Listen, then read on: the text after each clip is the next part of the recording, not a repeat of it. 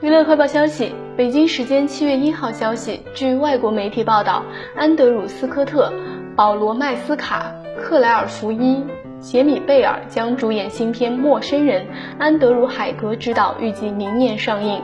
海格写剧本，松散地基于山田太一的小说，讲述伦敦编剧亚当偶然遇到了他的神秘邻居麦斯卡。之后，亚当回到童年的家中，他发现早已去世的父母居然还活着，并且他们看起来和三十年前死去的那天一样年纪。这是海格自2017年的《赛马皮特》后的第一部电影。